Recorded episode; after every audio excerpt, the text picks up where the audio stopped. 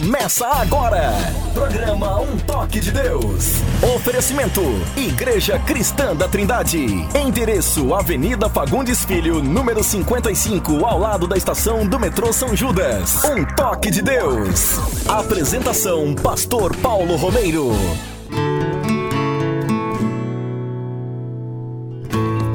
Em nome de Jesus de Nazaré, o desejado das ações, chegamos até vocês neste momento com o programa Um Toque de Deus. É somente pela graça de Deus que podemos fazer isso, anunciar a Sua palavra, proclamar a Jesus Cristo como único Senhor e Salvador. Esse é o desejo do nosso coração. Sempre foi, sempre será. Queremos que Cristo seja conhecido em todo o mundo, seja crido no mundo, e que as pessoas, através dele, tenham a vida eterna. Esse é o nosso desejo. Esperamos que o programa Toque de Deus hoje sirva de bênção para a sua vida espiritual, para trazer esclarecimento, para também produzir crescimento na, na nossa vida espiritual. Que Deus nos abençoe, nos dê graça, toda habilidade necessária para realizarmos este programa, que é para a sua glória e para o benefício do seu povo também.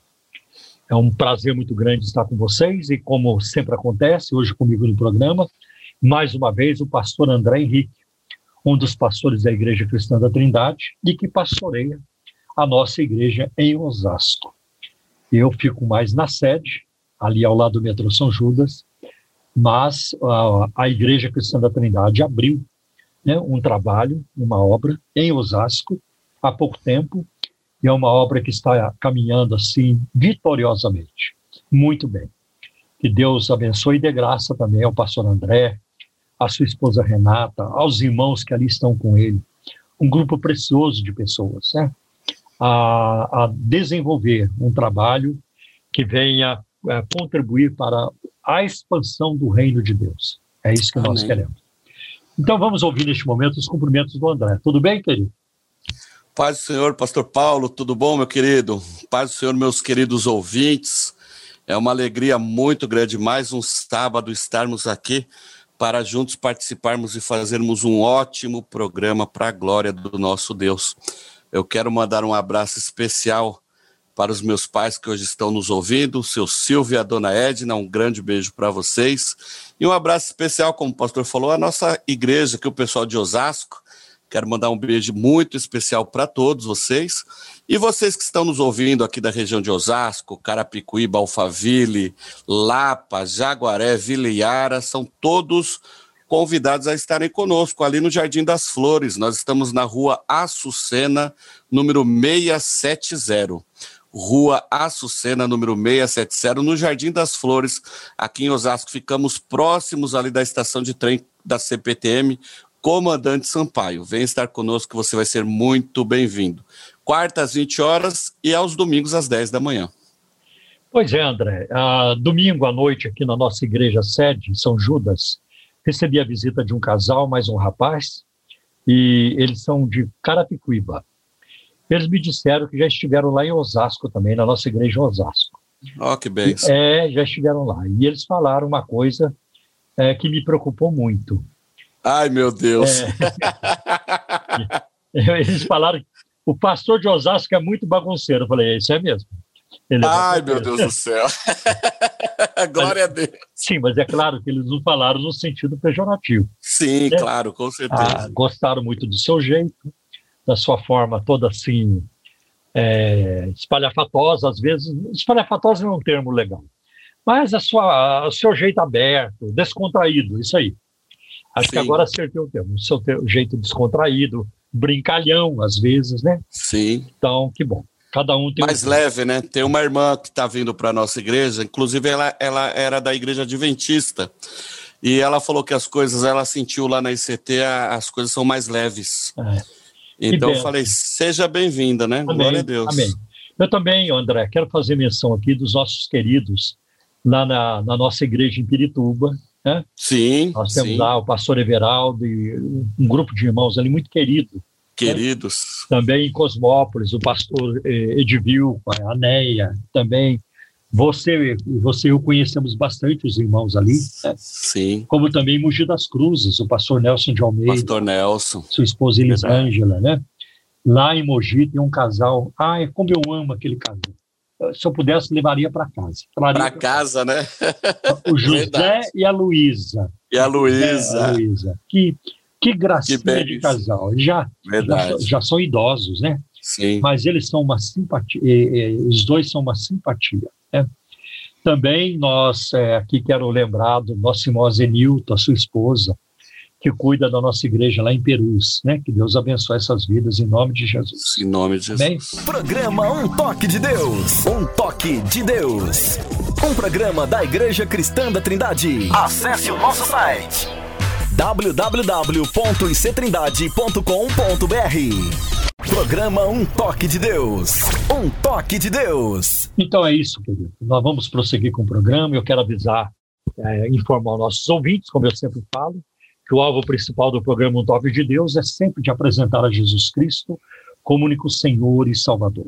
Durante o programa, se você tiver uma pergunta sobre uh, religiões, sobre a Bíblia Sagrada, uh, sobre crenças, crendices, simpatias, superstições, esoterismo, ocultismo, questões relacionadas à fé, sobre a ética cristã, né?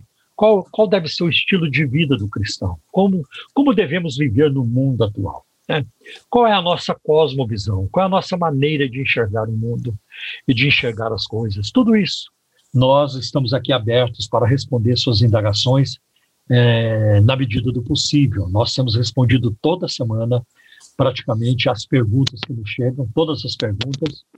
E eu, isso é muito bom, porque toda semana tem novas perguntas e novas respostas. Eu quero até neste momento, já que falei, eh, falei disso, pedir para o pastor André passar para vocês o número do WhatsApp do programa um Toque de Deus, porque já que falei das perguntas, e também você pode enviar o seu pedido de oração. Nós temos recebido perguntas de muitos lugares, diferentes estados, né? e é uma alegria para nós poder cooperar, ajudar o povo de Deus.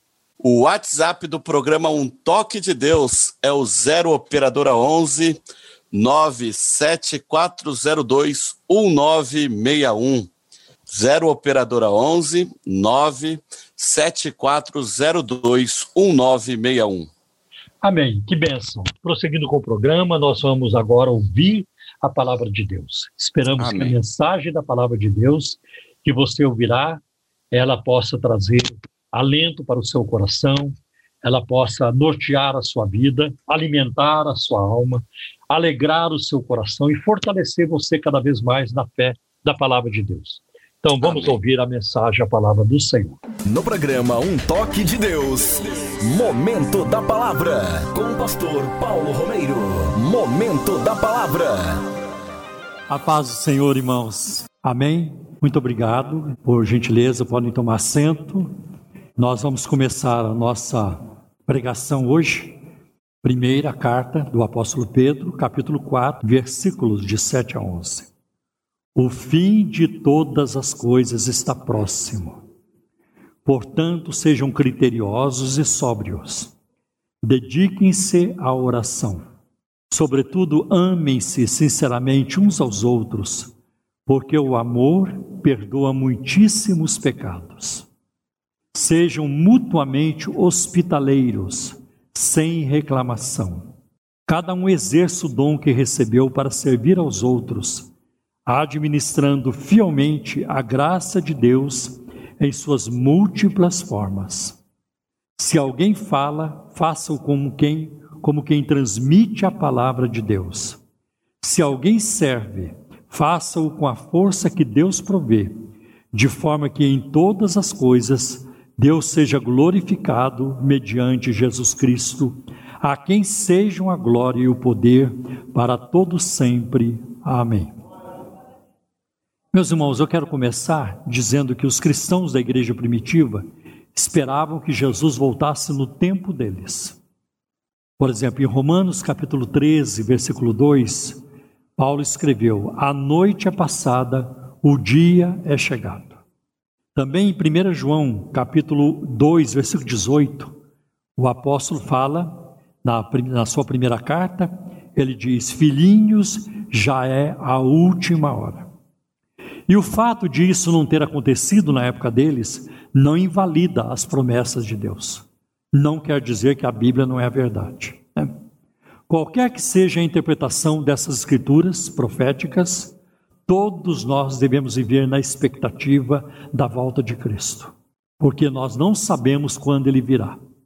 Aliás, ele virá numa, de uma forma inesperada, sem que nós percebamos, por isso é preciso estar preparado continuamente, porque a qualquer momento ele virá. Não temos garantia de que este culto vai terminar de uma forma normal, como foi domingo passado. O Senhor pode voltar antes de encerrarmos este culto.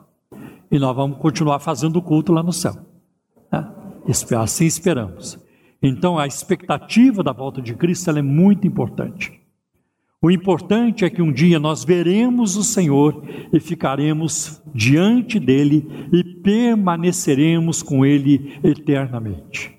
Agora, a maneira de viver hoje, como é que você vive, determinará o julgamento e a recompensa recebidos naquele dia. Deus vai nos recompensar, Deus vai nos julgar pela forma como vivemos e através daquilo que também nós praticamos. Então, o apóstolo Pedro ele apresenta dez orientações ou conselhos para os leitores da sua carta. Né? Por exemplo, no versículo 7 ele diz: sejam sóbrios. Ainda no versículo 7 ele diz: vigiem a oração, entreguem-se à oração. No versículo 8 é: tenham amor fervoroso. No 9, sejam hospitaleiros. Nos versículos 10 e 11 ele fala sobre a ministração dos dons espirituais, ministrem os dons. E no versículo 12 ele diz: não estranhem né, o fogo que surge no meio de vocês para provar vocês. Deus permite circunstâncias na nossa vida desagradáveis, muito ruins, adversas, para nos provar. E nós somos provados como ouro é provado no fogo, não para destruição, mas para purificação. Para purificação. E ele também diz no versículo de ah, no versículo 13, ele diz: regozijem-se. Nos versículos 15 e 16 ele diz: Não se envergonhem, não se envergonhem. É. E também, se você sofrer injustamente, aí você deve se alegrar. Agora, se você vai sofrer porque você matou alguém, porque você roubou, porque você mentiu, porque você adulterou, e aí você vai entrar numa situação difícil, não há nenhum é, lucro neste sofrimento, nesse aperto que você vai passar. Nenhum lucro. Agora, se você sofre injustamente, aí o apóstolo Pedro diz: aí sim, aí vale a pena. Aí você vai ter lucro. Né? E ele diz, versículo de 16 a 18: glorifiquem a Deus. E no 19, entreguem-se a Deus. Né? Meus irmãos, a vida é breve, a vida é incerta, a vida é frágil. Você pode observar alguém que voltou da guerra, alguém que escapou de um desastre natural, por exemplo, de um incêndio, de um acidente de avião, né? Ou de uma situação de perigo, essas pessoas mudam a forma de enxergar a vida. E as suas prioridades mudam também. Para elas, as pessoas passam a valer mais. Tem gente que só descobre o valor da família depois de uma tragédia. E aí as pessoas passam a dar mais valor àquilo que é eterno do que aquilo que é passageiro, do que é efêmero. Né? Então Pedro ele traz aqui para nós uma séria advertência um alerta solene. O fim de todas as coisas está próximo. Né? Muitos poderão agir cinicamente com tal advertência. Ah, não quero saber, estou nem aí, né? é, não creio nisso ou naquilo. E outra coisa interessante é que nós vimos, e eu vi muito isso, e vivi isso que vou lhes falar, que nos últimos anos, nos, nas últimas décadas, surgiram muitos adivinhos da volta de Cristo e muitos falsos alarmes. Agora ele vem. Por exemplo, as testemunhas de Jeová marcaram a data da volta de Cristo para várias, várias datas, 1914, 1918, 1925 né, e 1975, e foram falhando, uma a uma. Né? Também os adventistas marcaram data para a volta de Cristo e também não aconteceu. Então as pessoas vão marcando, ah, agora ele vem, é 1982, é 1995 e assim por diante. E outra, não existe base bíblica para se marcar data para a volta de Cristo. Você quer saber o que é mais interessante? Nenhum escritor da Bíblia, nenhum escritor do Novo Testamento marcou data para a volta de Cristo. E ele virá no ano tal, e ele virá na data tal. Ninguém fez isso. Quando Deus estabelece uma data, é porque aquilo realmente vai acontecer. Foi o que Deus falou através de Jeremias sobre o cativeiro na Babilônia. O cativeiro vai durar 70 anos. Não foi 69, nem 68, nem 71, nem 72. Foi 70 anos. Então, ninguém no Novo Testamento marcou data para a volta de Cristo. E nós não podemos também é, é, é, marcar. Não, agora ele vem. Agora, sim, a Bíblia nos dá os sinais. E os sinais são abundantes.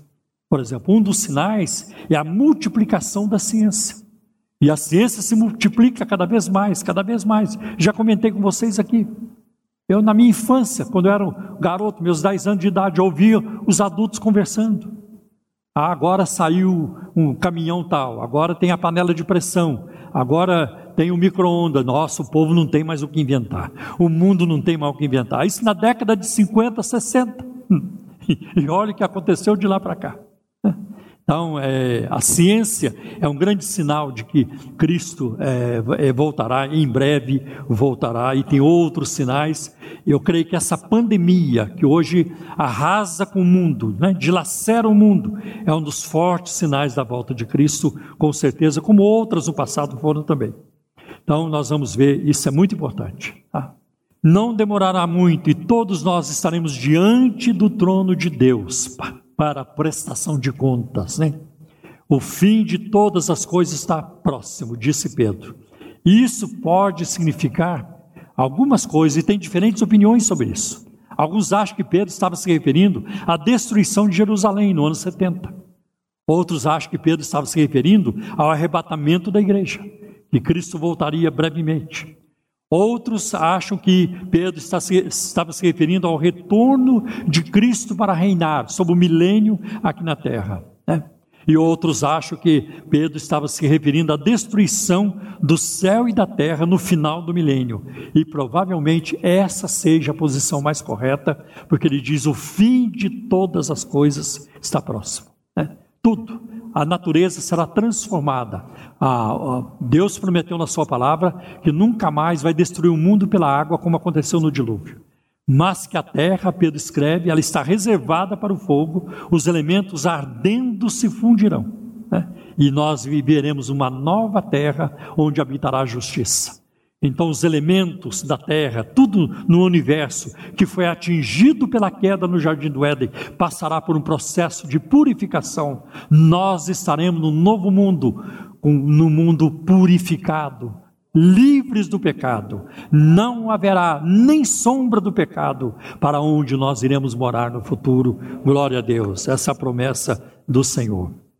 É. É, Pedro nos orienta, então, sobre o estilo de vida que nós devemos ter nesses últimos dias. Sejam criteriosos e sejam sóbrios, quer dizer, estejam alertas, estejam vigilantes. O primeiro aviso é ser sensato e ficar sóbrio. Pedro está dizendo: não percam a cabeça, mantenham a cabeça no lugar. E tem muita gente hoje perdendo a cabeça. Né? Eu, por exemplo, para mim, a pessoa que, que, que, mata por esporte, ela tem a cabeça completamente fora do lugar, como aconteceu mais uma vez ontem à noite, é, os torcedores de um time matando uma pessoa de outro time. É um absurdo, eu, incompreensível como é que o ser humano é capaz de fazer isso, matar por causa de um time de futebol. Incompreensível. Isso mostra que o ser humano ele é pior do que o inimigo. Eu às vezes falo que o ser humano é pior do que o demônio porque o demônio você chega nele e diz, em nome de Jesus, e ele, e ele vai obedecer. Mas o ser humano, você não sabe até onde ele chega, até onde ele vai. É muito complicado. Né? Então nós devemos estar alertas, ficar sóbrio, não perder a cabeça, né? E também para investirmos na oração. Um autor chamado William MacDonald, ele comenta que esta carta foi escrita durante um período de perseguição isso significa que a comunhão com Deus não deve ser afetada por circunstâncias perturbadoras, não deve ser afetada pela pandemia, pela quarentena. Eu tenho observado até na nossa própria igreja, como alguns crentes se tornaram mais fortes espiritualmente com a pandemia. Mas também eu tenho observado que muitos esfriaram na fé. Não vejo vida, não vejo reação, eu não vejo participação. Eu estou falando de pessoas que podem estar aqui e que não vêm de jeito nenhum. Não vem nem, não é nem uma vez por mês, é, não vem de jeito nenhum mesmo. É, pessoas saudáveis, numa idade que permite tudo isso, e elas não vêm. Né? Então, parece que usa a pandemia para dizer: estou fora, agora não posso, só depois que receber a vacina e tudo isso. Tomara que Deus, o Senhor Jesus, não volte durante a pandemia. Né? O sentido aqui, quando Pedro diz ser de sóbrios, é de preservar a sanidade, de não perder a cabeça. Sede sóbrios. Pedro não está falando de embriaguez, não, de bebedeira, mas ele está falando sobre o ritmo, a trajetória da nossa vida. Só será possível mantermos a cabeça no lugar, né? quando nos afastamos das loucuras desta vida, nas quais muitos de nós estamos eh, nos encontramos. Para mim, uma loucura. A pessoa que faz racha numa estrada, um carro tentando, competindo com outro, indo a 160, 180. Vocês já viram isso? Eu já vi, eu sei que vocês já viram também. Uma loucura. É uma loucura. Certas, certas, certas associações é uma loucura, certos namoros, certos noivados e certos casamentos são loucuras, né? e assim por diante. Tá? Então nós vamos encontrar muita coisa que, que leva os crentes a se envolverem, é loucura. O crente fica o tempo todo no videogame, o crente que fica o tempo todo no sofá, é uma novela atrás da outra, é um programa atrás da outra, e tudo isso é uma loucura. A vida tem coisas mais importantes para ser feita: né? a leitura da Bíblia, a evangelização, visitar, trabalhar, promover algo, servir a muitas tarefas importantes que nós podemos desenvolver para a glória de Deus. Então, na vida louca que muitos crentes vivem hoje, não há espaço para oração. É muito difícil você ver um crente que ora perdendo tempo na vida. É muito difícil você ver um crente cheio do Espírito Santo perdendo tempo na vida. Ah, aquele homem lá, ele fazia isso e isso, mas ele era cheio do Espírito Santo. Não, uma vida cheia do Espírito, uma vida de oração, ajuda a pessoa a colocar suas prioridades em ordem. Não há espaço para reflexão, para meditação na palavra, para o culto a Deus, para a construção de relacionamentos ou para construir um fundamento espiritual para os nossos filhos. Que herança estamos deixando? Que legado espiritual, que exemplo, o que, é que estamos construindo nos nossos filhos, né? E outra, irmãos, a vida espiritual é feita de relacionamentos, a igreja é feita de relacionamentos. Nós somos uma família, nós somos o corpo de Cristo. Quantas coisas neste momento não estão funcionando no nosso corpo em harmonia? As minhas mãos se movimentam porque o meu cérebro está orientando para movimentá-la. Enquanto as minhas mãos se movimentam, a minha boca fala e os meus olhos estão vendo vocês. Né? E um punhado de coisa que está acontecendo dentro de mim. E tem coisas que eu nem estou percebendo, o coração está batendo, eu nem estou, nem estou preocupado com isso. então, tudo isso né, vai acontecendo. Né? Então, a gente não pode entrar nessa vida louca. Muitas atividades que cansam, que exaurem os crentes, hoje são distrações inúteis. A mentalidade atual tenta passar a ideia de que uma pessoa bem-sucedida é uma pessoa estressada. Cara, ele trabalha demais, ele se arrebenta, ele está tá no fundo do poço, é muito estresse, é, muita, é muito compromisso, né? e assim por diante. Não, isso não é vantagem. Não é vantagem. Vantagem é você fazer menos, mas fazer melhor. É, fazer menos e fazer melhor. Às vezes a pessoa acha que uma vida bem-sucedida é uma vida que vive na correria, para lá e para cá. Sai de um avião, entra no outro, sai daqui, entra ali, mal tem tempo para comer. Olha, hoje eu estou fazendo um lanchinho aqui às seis horas da tarde, que não tive tempo para almoçar. Isso não é vantagem. Isso é uma vida desregrada. Né? Isso é uma vida errada. É, e você ah, destruindo o templo do Espírito Santo. Aí uma pessoa que, e quando é que ela vai separar um tempo para meditar, para pensar, para voltar-se para Deus, é, para, para olhar para Deus e para que Deus olhe para dentro dela também, é muito importante. É muito importante. Sabe, quando nós lemos a palavra de Deus, é importante que a gente permita que a palavra nos leia também. Parar num versículo, olhar, deixar aquilo entrar, ir lá para dentro, mexer com você, mudar você. Você vai descobrindo coisas novas e vai começar a fazer coisas novas. Há uns anos atrás, um candidato a prefeito aqui em São Paulo disse que trabalhava 16 horas por dia. Como é que vai ser isso? Né? Vai ser um homem doente e não vai demorar. Pedro nos diz para sairmos de tudo isso e nos dedicarmos realmente ao que interessa, a oração. Dediquem-se à oração. Porque ele sabia da importância. Ele viveu com um homem que orava, seu mestre, seu Senhor. Se houve uma pessoa na face da terra que nunca precisou orar, foi Jesus. E Jesus orou. Orou para nos dar exemplo. Orou porque queria comunhão com o Pai. Queria estar unido ao Pai, queria intimidade com o Pai. Dediquem-se à oração. Nós não vamos conhecer a Deus se não pararmos para conversar com Ele em oração. No versículo 8 ele diz: Sobretudo, amem-se sinceramente uns aos outros, porque o amor perdoa muitíssimos pecados. Uma outra versão diz: O amor encobre multidão de pecados. Acima de tudo, observem a prioridade que Pedro coloca. Acima de tudo, amar do ponto de vista bíblico não é fácil. Alguém até já disse: amar os amáveis é fácil. Né? Eu já falei isso aqui. Tem muitos pastores que amam empresários. Nossa, como eles gostam dos empresários. Tem um amor pelos empresários. Ah, tem gente que tem pastor que se puder visita o empresário todo dia. Ô irmão, Deus me mandou aqui para orar por ti, aquele negócio todo. Ah, os pastores têm uma facilidade muito grande para amar jogadores de futebol. Eu vi isso. O, o, jogador vem na igreja dele visitar, ele já bota no púlpito, sentado no púlpito, senta aqui comigo e tal. Lamentável. O amar, amar do ponto de vista bíblico não é fácil. Não é fácil. Olha, olha um versículo que me ajuda muito. Em 2 Coríntios, capítulo 12, versículo 15. Olha o que Paulo escreveu: Eu, de boa vontade, gastarei e me deixarei gastar pelas vossas almas, ainda que amando-vos cada vez mais, seja menos amado. Não importa. Se vocês não vão me amar, eu vou amar vocês. Não me importa se o amor de vocês por mim vai diminuir, e o meu amor por vocês só vai aumentar. É isso que Paulo estava dizendo. E se amar do ponto de vista bíblico. Quem aqui ama Deus suficiente? Ninguém. Quem aqui ama? Ninguém. Ninguém de nós. Nós nunca amamos a Deus suficiente. Quem pode dizer que Deus não nos ama suficientemente? Claro que Ele nos ama com amor transbordante, eterno, infinito, incondicional. Isso é um amor bíblico, né? Isso requer determinação. É assim que eu quero viver. É assim que eu vou fazer.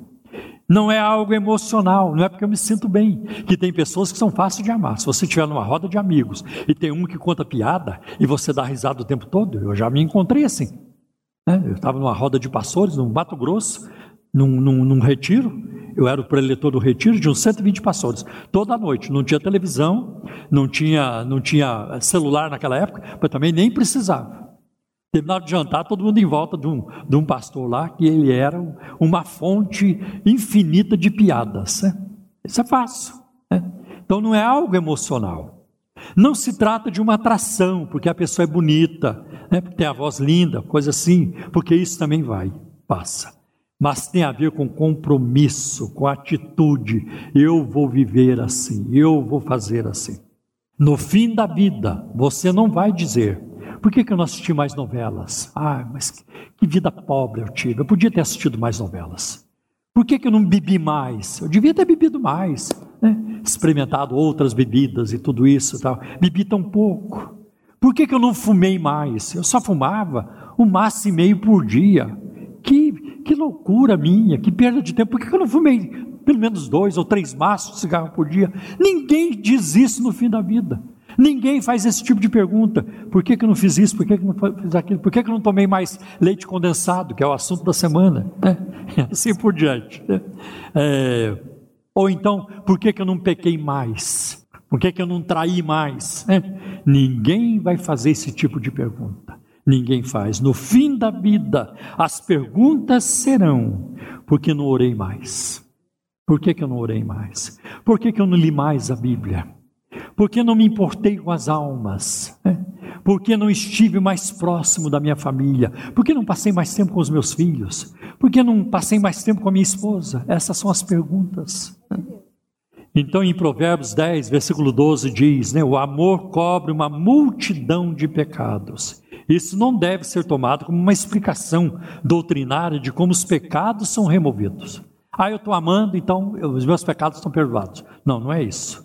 A culpa e a vergonha do pecado só podem ser removidas pelo sangue de Cristo, pelo arrependimento.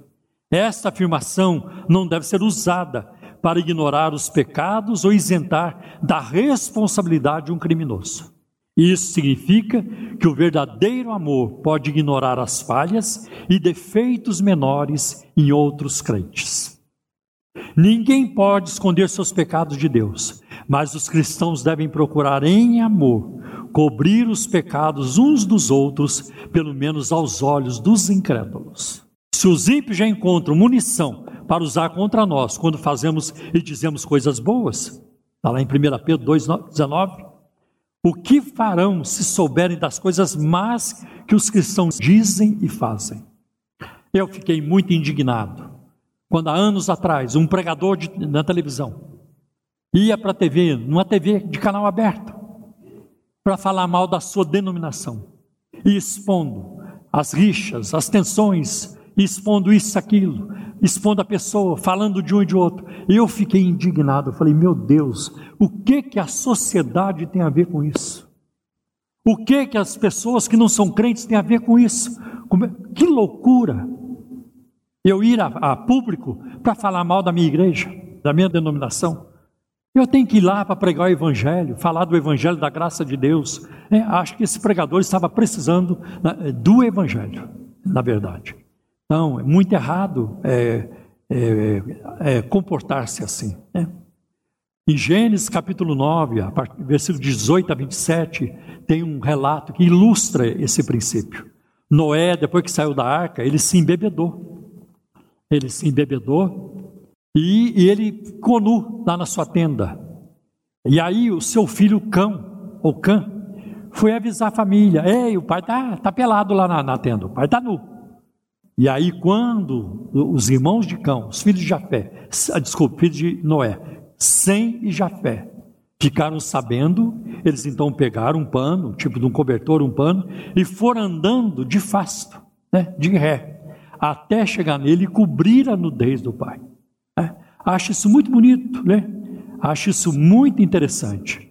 É, porque em uma demonstração de terna preocupação, os dois irmãos de Cão cobriram o pai e a sua vergonha. Não devemos, irmãos, ter dificuldade em cobrir os pecados dos outros, porque Cristo morreu por nossos pecados e para que os nossos pecados fossem cobertos pelo seu sangue. E tem uma, tem uma declaração do Charles Swindoll, um, um conhecido pastor norte-americano, e tem livros em português, ele disse o seguinte: Nós somos parecidos com as bestas quando matamos, somos parecidos com os homens quando julgamos, mas somos parecidos com Deus quando perdoamos, porque Deus perdoa. Deus perdoa aos montes, né? E muito. Nosso Deus é um Deus perdoador.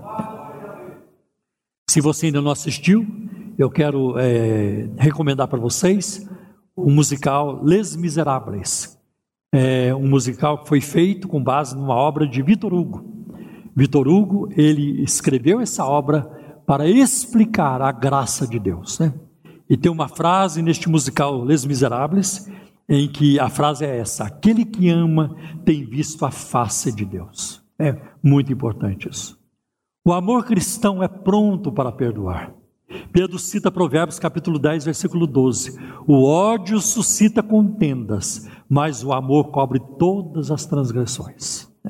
O amor não é conivente com o pecado, pois quem ama alguém se entristece ao vê-lo pecar, e magoar a si mesmo é o semelhante. Eu estou vivendo uma experiência muito bonita com a minha família. Na minha família agora, só eu que sou evangélico. Só eu de, de cristão. Ah, toda a minha família é católica. A minha mãe, que era ah, evangélica, faleceu. A minha irmã faleceu há pouco tempo, acho que em novembro passado. E era também evangélica. Então, eu estou indo lá agora com mais frequência, uma vez por mês, até para ministrar na vida dos filhos da minha irmã.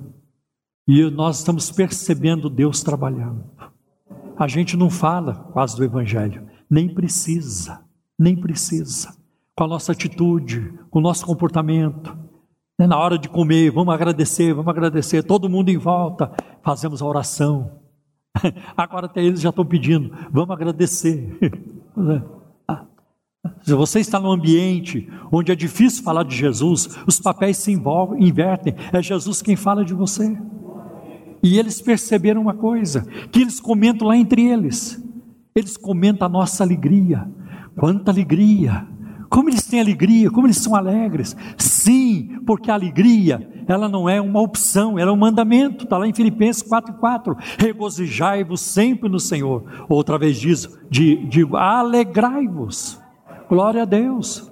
Eu não me alegro pela pandemia, Deus me livre, jamais mas eu me alegro na pandemia. Né?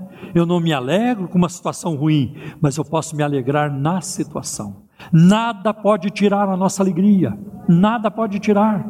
Eu entendo a dor dos que tiveram seus entes queridos né, é, falecidos, é muita dor. Mas mesmo essa gente, quando é crente, eles encontram forças, porque força vem, vem do Espírito de Deus, vem da conversão, vem da, da, da vem da, da vida com Cristo, Ele dá força.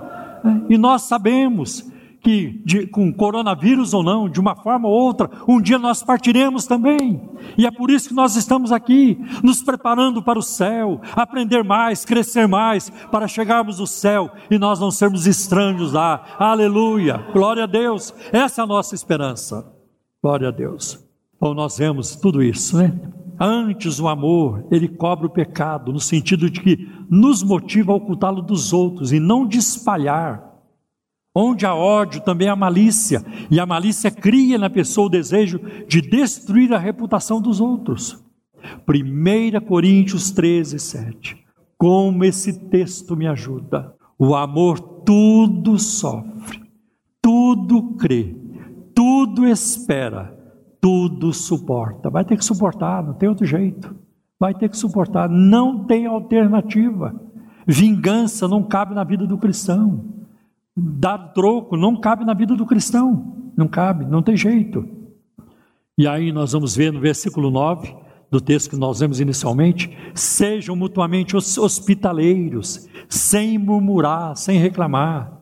É o que nós vemos em Hebreus 13, 2. Não se esqueçam da hospitalidade, foi praticando-a que, sem o saber, alguns acolheram anjos Abra a porta da sua casa. Agora está mais difícil, eu reconheço, mas quando passar a pandemia, eu quero receber vocês na minha casa.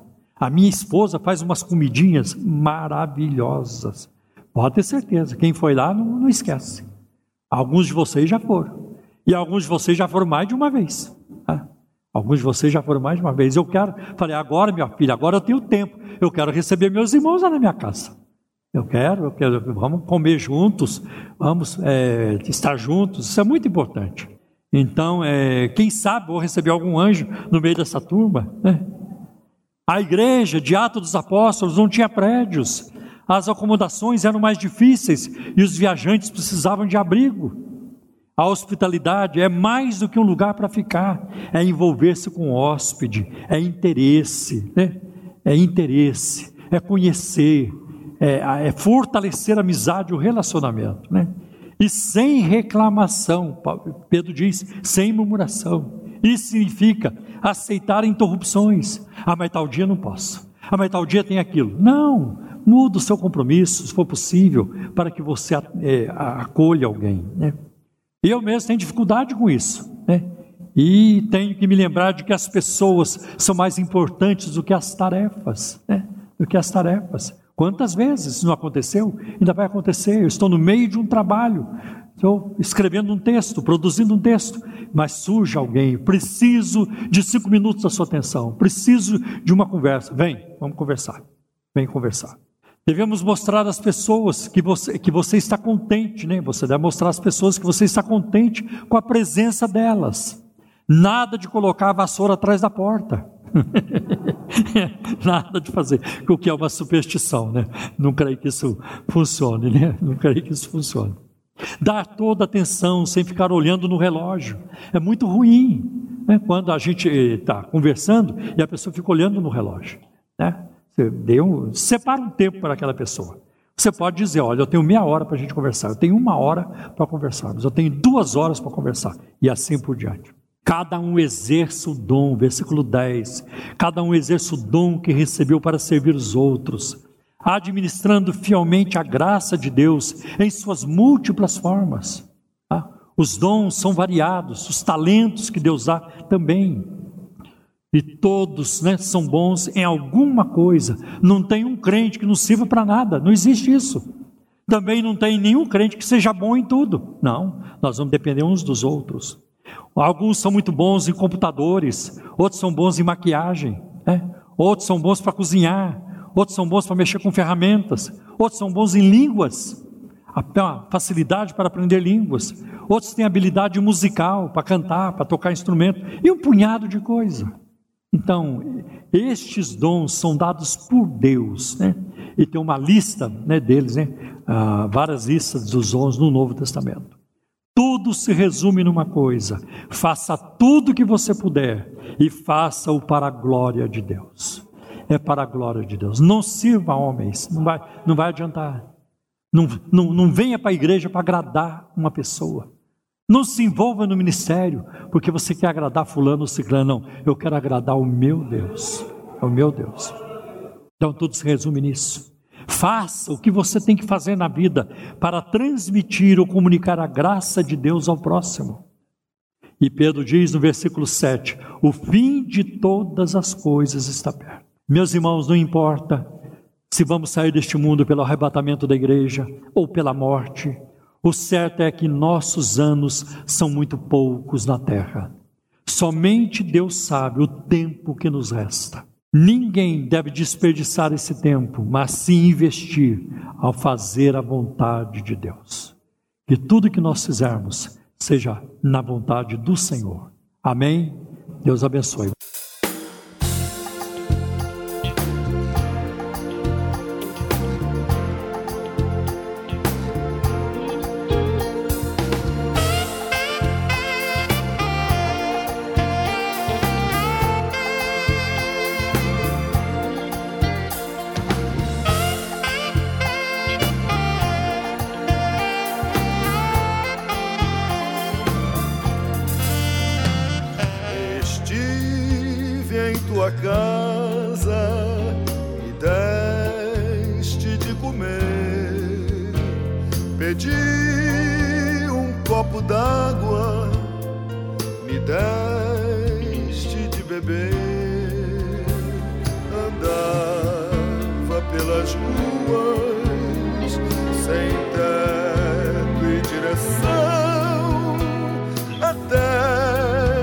te encontrei, me deste a mão.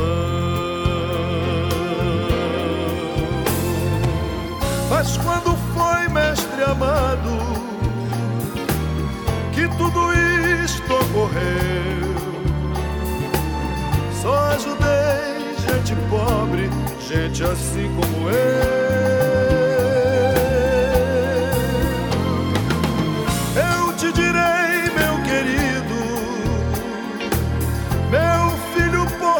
morrer.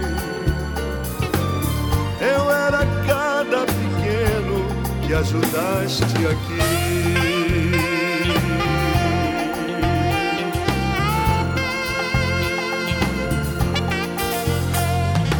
Eu era o forasteiro, quiseste me hospedar. Estava prisioneiro visitar. Qual bom samaritano, tu foste meu irmão, recebe meu amado.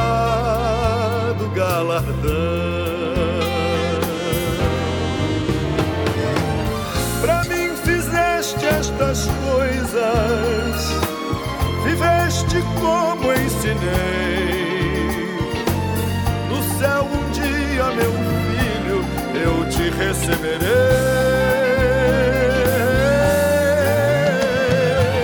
Foste fiel sobre o pouco, o muito então te darei. Entre recebe o abraço de Jesus, o teu Rei.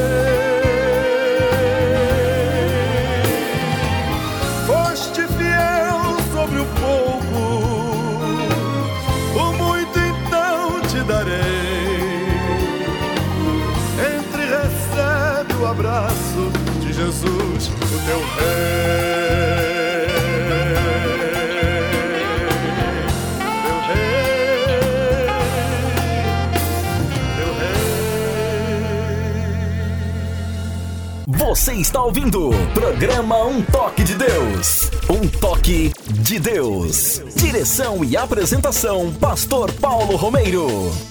Estamos apresentando programa Um Toque de Deus, um programa da Igreja Cristã da Trindade. Endereço: Avenida Fagundes Filho, número 55, ao lado da estação do metrô São Judas. Eu quero neste momento também é, é, agradecer a todos vocês que têm nos ajudado a manter o programa no ar. Que Deus recompensa cada um de vocês. E se você ainda não é o nosso parceiro é, de ministério, né, de pregação da palavra de Deus, junte-se a nós. Você é muito bem-vindo e precisamos de você como nosso parceiro. Se você gosta do programa Um Toque de Deus, se você se identifica com a sua linha, com o seu conteúdo e crê que o programa é uma bênção na sua vida e na vida de outros também, Ajude-nos. A sua contribuição financeira em forma de dízimos e ofertas é muito bem-vinda. É, é muito bem-vinda para prosseguirmos é, com a pregação do Evangelho e também com o ministério da Igreja Cristã da Trindade. E eu vou passar para vocês neste momento os dados é, que, é, bancários né, das contas que a igreja tem no Banco Bradesco, no Banco Itaú e também na Caixa Econômica Federal. Quero lembrar vocês que agora nós temos o Pix também. É, nós temos duas, dois Pix. Um é o CNPJ da igreja. O outro é o número do telefone da igreja, que é o 11 3539 5219. Você pode usar um dos dois, né? ou o CNPJ da igreja, está lá no site da igreja, ou o, o número, o número de telefone da igreja. E também o site da igreja, o www.ictrindade.com.br.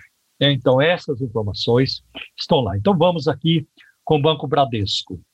Agência 548, dígito 7. Conta corrente 83 830, dígito 6, dígito meia dúzia. No Banco Itaú, agência 4836 conta corrente 16924, dígito 5. Na Caixa Econômica Federal é agência 1374. Operação 003. Conta corrente 40 1010, dígito 0. E lembrando também vocês que a, as, a, os depósitos é, através da Caixa Econômica Federal podem ser feitos também através das casas lotéricas tá bem?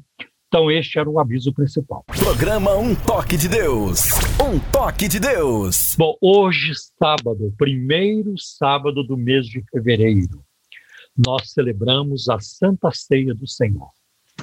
E às 18h30 nós celebraremos a Ceia do Senhor. Por força da pandemia, por causa da pandemia, nós ainda não estamos celebrando a, a nossa a Santa Ceia presencialmente nós o faremos virtualmente. Então, se você quiser participar dessa ministração hoje, às 18h30, né, onde estaremos ao redor da mesa do Senhor, para lembrar, olha só o verbo, para lembrar né, sua morte, é, seu corpo partido por nós e seu sangue vertido por nós. Prepare o pão na sua casa, onde você estiver. Prepare também o suco de uva Tá? E se você já é batizado nas águas, está em comunhão com o Senhor, né? então você é bem-vindo a participar da ceia conosco. Né? É muito bem-vindo a participar. Então vamos é, falar a palavra de Deus, vamos orar, vamos cantar nós cantamos também. Né? Não sou cantor, mas a, eu, se eu não canto, a turma reclama. Então eu tenho, eu tenho que cantar pelo menos um hino. Né? Fazer o quê? Não é minha praia, mas eu estava me sentindo desconfortável de cantar nas nossas lives, porque eu tenho uma live da oração toda quarta-feira, às 19 horas. Né? E eu comecei cantando nas lives. Aí um dia eu parei falei, não, não vou cantar não, meu Deus, eu não sou cantor, não é minha praia. aí, eu, aí, aí eu parei, mas irmãos, a turma caiu, veio para cima de mim, os irmãos, não pastor, não, o senhor não pode nos deixar sem essa bênção. Pastor, canta. Nós cantamos daqui, o senhor canta de lá, não importa. Nós não estamos procurando é, técnica, perfeição, não. É. Aí nunca mais parei de cantar. Então a gente, Amém. toda live, eu, da quarta-feira, que é a minha, a minha live com a minha esposa, às 19 horas, 7 horas da noite, é a live da oração. Tá? E depois nós temos a live domingo de manhã, aí eu não preciso cantar porque já tem os grupos lá de musicais e eles fazem esse trabalho muito melhor. Né? Mas todo domingo às 10 horas da manhã, o nosso culto dominical com transmissão online, né? ao vivo. Então, por exemplo, toda sexta-feira às 20 horas tem a live do pastor Gerson Lopes, pastor da nossa igreja, uma, uma live muito abençoadora. Então, voltando do domingo, já falei do culto das 10 da manhã. Às, às 17 horas, todo domingo, nós temos a live da Escola Bíblica Dominical. Depois, às 18 horas, a live da criançada, do Ministério Infantil, a live para os nossos filhos, nossas crianças. E às 18h30 é o nosso segundo culto dominical. É uma grande bênção. Vem estar conosco, nós estamos obedecendo todo o protocolo aí de segurança, né? é, aí colocado pelas autoridades e tem sido uma grande benção. Agora, eu creio, aproveitando esse ensejo, estou falando de horário, de oportunidade, de programações, eu vou pedir que o André também passe a programação lá de Osasco, né? Em termos de lives, eu sei que vocês têm uma live na quarta-feira, né? Aí pode dar um recado aí, por gentileza, querido. Tá certo, pastor. Nós temos a nossa live na, às quartas-feiras, às 20 horas, o Projeto Raízes, onde nós temos é, estudado alguns temas né, sistematizados, e tem sido uma grande bênção. Atualmente nós estamos estudando a pessoa do Espírito Santo. Então você pode estar conosco ali presencialmente às 8 horas da noite, ou assistir também pelas nossas redes sociais, que é o pelo Facebook ou pelo YouTube ao vivo também. Então toda quarta-feira às 8. Aos domingos nós temos o nosso culto presencial e que é transmitido pela live também via YouTube e Facebook ictosasco.com.br YouTube, ictosasco.com.br Facebook. Domingo às 10 da manhã, o nosso culto presencial. E neste domingo agora, nós teremos o nosso culto de Santa Ceia. Então, você também que estiver aqui na região, está convidado a estar conosco, será uma grande alegria recebê-los. Eu quero convidar vocês também, que têm filhos, que têm crianças, para estarem conhecendo a nossa igreja, o nosso espaço Kids, né? Nós é, fizemos, reservamos ali um espaço muito especial para receber as nossas crianças. Então, você que tem criança pequena, até os 12, 15 anos, de 0 a 15 anos, nós temos como atendê-los e, como o pastor disse, sempre, né? Guardando e respeitando os protocolos de segurança aí, porque nós não estamos podendo é, brincar com o Covid, né, professor Paulo? De jeito nenhum. O negócio está sério, né? O negócio está muito sério. É, não, está muito. O nível de, de óbito está muito grande, muito tá elevado, muito né? De infecções, assim por diante. André, eu é, queria também, aproveitando aí, é, lembrar os nossos ouvintes que toda quinta-feira, lá na igreja sede, ao lado do, do metrô São Judas, às sete e meia da noite, nós temos o nosso culto do ensino. Culto de ensino, de, de louvor e, e também oração. E nós estamos fazendo uma, ah, nós estamos ensinando neste culto a lição da Escola Bíblica Dominical da, eh, agora da Assembleia de Deus, que, cujo tema é o verdadeiro pentecostalismo. Até um dos irmãos falou para mim na quinta-feira passada, pastor, foi uma, foi uma excelente sacada, me perdoe pelo termo, foi uma excelente sacada colocar o estudo da revista na quinta-feira à noite. O verdadeiro pentecostalismo. Por que verdadeiro pentecostalismo? Quando dizemos o verdadeiro pentecostalismo, é que estamos também afirmando que existem falsos pentecostalismos, pentecostalismos abusivos, pentecostalismos heréticos, pentecostalismos é, é, de, para, de paranoia. Né? Tem, muita, tem muita paranoia hoje nas igrejas pentecostais, não todas, é claro, e nas igrejas neopentecostais. Né? Tem muita paranoia. É muita coisa ridícula, ridícula acontecendo. Né? É, coisas grotescas. Né? E eu lamento que tem uma parcela, uma grande parcela dos evangélicos no Brasil, na África, na América Central, né? e até mesmo na América do Norte. Né? Uma grande parcela dos evangélicos fez a opção pelo ridículo, pelo grotesco, por aquilo que pela, por aquilo que é antibíblico, não tem nada a ver com a Bíblia, mas eles gostam, eles gostam. E se você tenta é, dizer, olha, o caminho não é para ir, escuta, dê uma olhada na palavra de Deus, né? Olha o que a palavra de Deus ensina, eles se revoltam. Eu me lembro uma vez, eu estava é, numa livraria evangélica, e era uma livraria séria, era uma, uma boa livraria, séria. Aí chega um irmão, deve ser um irmão, é, só pode ser. E ele então perguntou para o vendedor: Vocês vendem arca da aliança aqui? Tem arca da aliança? Aí o vendedor, é claro, não, irmão, nós não, nós não fazemos isso aqui, nós não vendemos isso aqui. Mas o vendedor não falou mais nada. Aí eu falei, eu perguntei, mas por que, que você quer a Arca da Aliança? É, porque eles fazem arca agora de madeira, de metal, arca pequena, arca mediana, arca grande e assim por diante. Arca para carregar nos ombros, né? Por que, que você quer a Arca da Aliança? Ah, porque nós vamos fazer uma campanha na nossa igreja. Falei, olha, mas você já verificou na palavra de Deus o que, que a palavra de Deus diz sobre a arca da aliança? Aí ele ficou assim olhando para mim é, com a cara de, uma cara de surpresa. Né? Eu falei para dê uma olhada para você ver em Jeremias, capítulo 3, versículo 16. Ali diz, e não perguntarão mais pela arca, e nem se fará uma nova arca. Uma nova arca. Então a Bíblia diz que não é nem para fazer, não é nem para fazer, não é para procurar a arca e nem para fazer outra arca, porque a nossa arca agora é Cristo. Cristo é a nossa Amém. arca. Então, daquela cara de surpresa que ele, que ele teve quando eu comecei a falar com ele, a sua cara de surpresa se transformou numa cara de raiva. Ele ficou com raiva, porque eu citei para ele a Bíblia. A Bíblia. A Bíblia. A Bíblia. Esse, são esses crentes de hoje. Então, eu falei de pentecostalismo de, do ridículo. Existe hoje o penta, pentecostalismo do grotesco, né? o pentecostalismo da mentira, tem tudo isso. Né? O pentecostalismo antibíblico, já falei também. Então, nós precisamos tomar muito cuidado. Então, por isso, ah, eu achei muito importante usar aqui a expressão do, do irmão que falou comigo na semana passada. Eu creio que foi uma excelente sacada da, da CPAD, Casa Publicadora das Assembleias de Deus, preparar essa revista, que foi preparada por um teólogo excelente, é, de, de, um nível elevado, que é o pastor Ezequiel Soares, meu amigo, Sim. pastor da Assembleia de Deus em Jundiaí.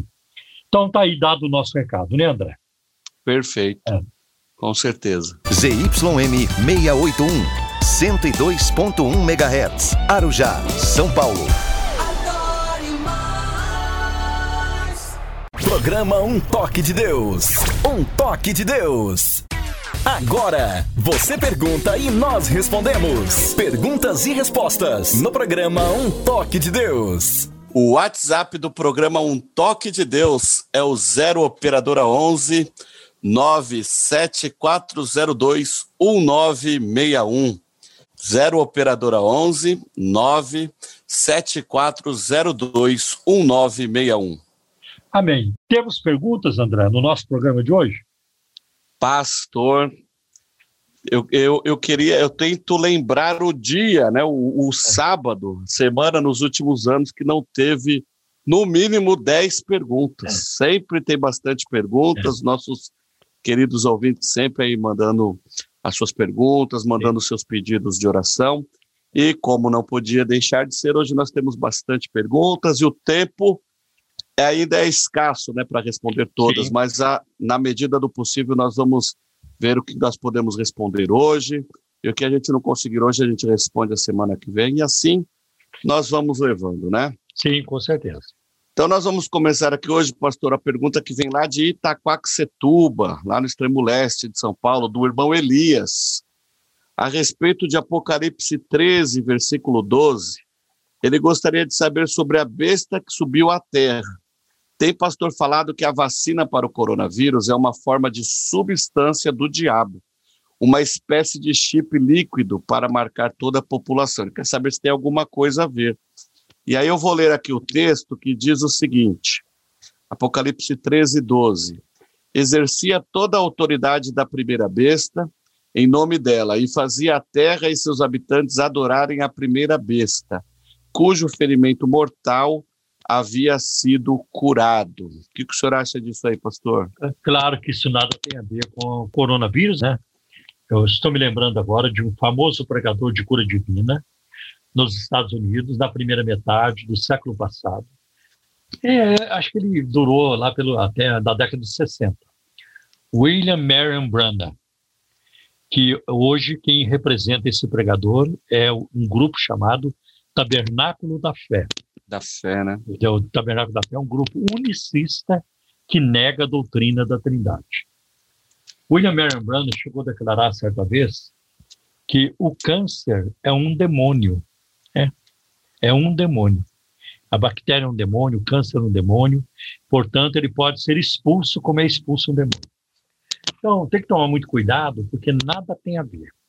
Quando a gente fala de escatologia, literatura apocalíptica, livro do Apocalipse, a Daniel também, o livro de Daniel caminha na mesma linha de literatura apocalíptica, temos que tomar muito cuidado, porque isso se torna uma fonte de especulações, né? e de especulações e de novidades, de, de, de criatividades antibíblicas. Tá? Por exemplo, quando surgiu o código de barra né, nos produtos, todo mundo está dizendo, era, é a marca da besta. Então, crentes iam no supermercado, né, no, no mercado da, vila, no supermercado maior, e ficava olhando se o produto tinha o código de barra. Aí, se tinha, ele não comprava, porque não era comprava. a marca da besta. Tá? Então, olhava na caixa de maisena. E tem o código de barra, não vou, vou ter que comprar maisena. Aí tá ali e olhar no vidro de Todd. Também tinha o código de barra. Ah, não vou poder comprar. Isso é paranoia. Isso nada tem a ver com a palavra de Deus. O que nós precisamos é de um entendimento mais claro da palavra de Deus. Não perfeito, porque perfeito é, ninguém vai ter um entendimento perfeito, até porque somos imperfeitos. Mas um entendimento mais claro, mais lúcido, mais equilibrado.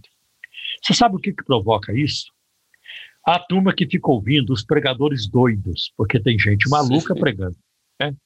Tem pregadores malucos, pregadores Sim. loucos, que vão falando cada coisa absurda, né? absurda por aí. É, teve até um pregador aí, e deu uma celeuma muito grande, deu uma, uma, deu uma, uma encrenca muito grande, dizendo que a vacina contra o coronavírus, ela produz câncer. Ela também, ela transmite o, o vírus HIV. Isso é um absurdo, uma, uma absurdo. É, uma falta de, de sensatez, Teve... é uma falta de sensatez. É. Teve um aí que postou, pastor, que, o, que, o, que a vacina era o chip líquido. Está vendo? É. Já pensou? Então, nada tem a ver. Então, eles, for, eles vão criando essas coisas. Né? Então, a nossa resposta é: fique longe desse, de, de, de ideias assim. São é, fake news bíblicas. Sim, verdade. fake news bíblicas. Né? Não é outra coisa, tá bem? Joia. Pastor, antes dessa pergunta que eu já quero mandar é, um abraço para o irmão Benedito, a Cris, a sua esposa, as crianças, eles são aqui da nossa igreja de Osasco, e o Benedito faz a seguinte pergunta: Hum. Ele quer saber se o apóstolo Paulo era casado.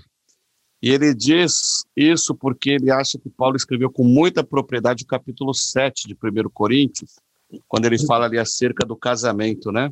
É, dando conselhos, né? É, sobre a, a, vida conjugal. Olha, é, não tem como saber, né? Agora, essa questão do estado civil do apóstolo Paulo, não somente essa, mas outras questões, tem gerado muita polêmica, muita controvérsia, mas ninguém resolve isso, né? O, na, a, o catolicismo romano, porque prega e, impõe, na verdade impõe, o celibato para os padres, né, e bispos e cardeais, então eles vão defender que Paulo era solteiro. Né? Mas não tem como argumentar. Tem alguns que dizem Paulo era casado, porque ele era, ele era é, provavelmente membro do Sinédrio. Provavelmente, Isso. nem temos certeza. Então, para fazer parte do Sinédrio, tinha que ser casado. Né? Paulo dá conselho para os casais, em Efésios capítulo 5, versículos 22 a 21. Né? E o próprio Paulo diz que convém que o bispo seja casado. Né?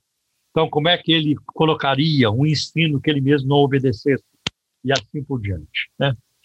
E aí, em 1 Coríntios, capítulo 9, versículo 5, ah, Paulo escreve assim: Não temos nós direito de levar conosco uma irmã, como também os demais apóstolos e os irmãos do Senhor. Né? Mas, mesmo com todas essas ah, insinuações ou eh, alusões, não tem como eh, bater o martelo de que Paulo era casado. Quando chegarmos no céu, nós vamos querer fazer três perguntas para o apóstolo Paulo. Primeira pergunta para o apóstolo Paulo, né? É, qual foi o seu espinho na carne? Porque é, é, esse é um foi, dilema. É, exatamente, é. porque é, gera muita controvérsia. Cada Sim. um fala uma coisa, que o espinho da carne de Paulo era isso ou aquilo. Eu não vou elaborar isso aqui agora, vai tomar muito tempo do programa. Né? Mas ninguém sabe é, qual foi o espinho na carne do apóstolo Paulo. Existem especulações, né? e algumas até dá para especular à luz da Bíblia, mas é, nós não sabemos ao certo. Uma outra pergunta que nós vamos fazer para o apóstolo Paulo no céu. Foi você que escreveu a carta aos Hebreus? Né? De Hebreus. É, porque tem gente que acredita que foi. Né? Sim. Eu já vi, por exemplo, pastores, né? E até é, textos escritos, é, como o apóstolo Paulo disse em Hebreus, capítulo tal, versículo tal, colocando aí taxativamente que foi o apóstolo Paulo que escreveu a carta aos Hebreus, mas não tem como saber, não tem. São só especulações. Né? E a terceira pergunta que nós vamos fazer para Paulo é você era casado ou não? Ou casou-se ou não? Alguns acham que Paulo era casado, né? E que depois, quando ele se converteu, a mulher o abandonou. O abandonou, né? É, porque não, ela não, é, ele se converteu, mas ela não. Mas isso são especulações, nós não sabemos disso. Né? Ou então que a, a esposa morreu e assim por diante. Mas nós não temos como bater o martelo em cima dessas questões. Tá bom? Aqui no, no, no versículo 7, capítulo 7 de 1 Coríntios, pastor, dá a entender pelo menos que ele era solteiro, né? No, que naquele momento ele estava solteiro. É, é verdade. É né, que ele diz aqui, né, o versículo 7 e 8, ele diz, gostaria que todos os homens fossem como eu, mas cada um tem o seu próprio dom da parte de Deus, um de um modo, outro de outro. Digo, uhum. porém, aos solteiros e às viúvas, é bom que permaneçam como eu. Aqui ele dá uma dica, né? É, Digo, as solteiras e as viúvas. É, então, Ô, André, muito bem lembrado, viu? Muito bem lembrado é, esse versículo aí, que aí é muito forte o argumento em favor de que ele fosse solteiro. Ou estivesse sozinho. Né? Ou sozinho, né? É isso mesmo. Amém. Ah, Pastor Paulo, a irmã Isabel aqui de São Paulo, ela gostaria de informações, saber o que o senhor acha do escritor C.S. Lewis.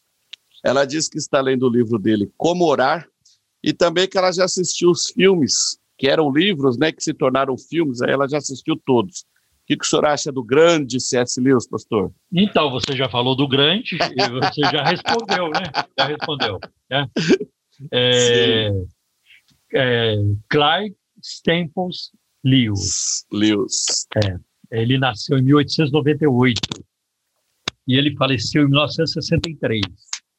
Ele nasceu em Belfast, na Irlanda, e, e ele destacou-se em seus estudos em Oxford. Ele se tornou um expert em literatura.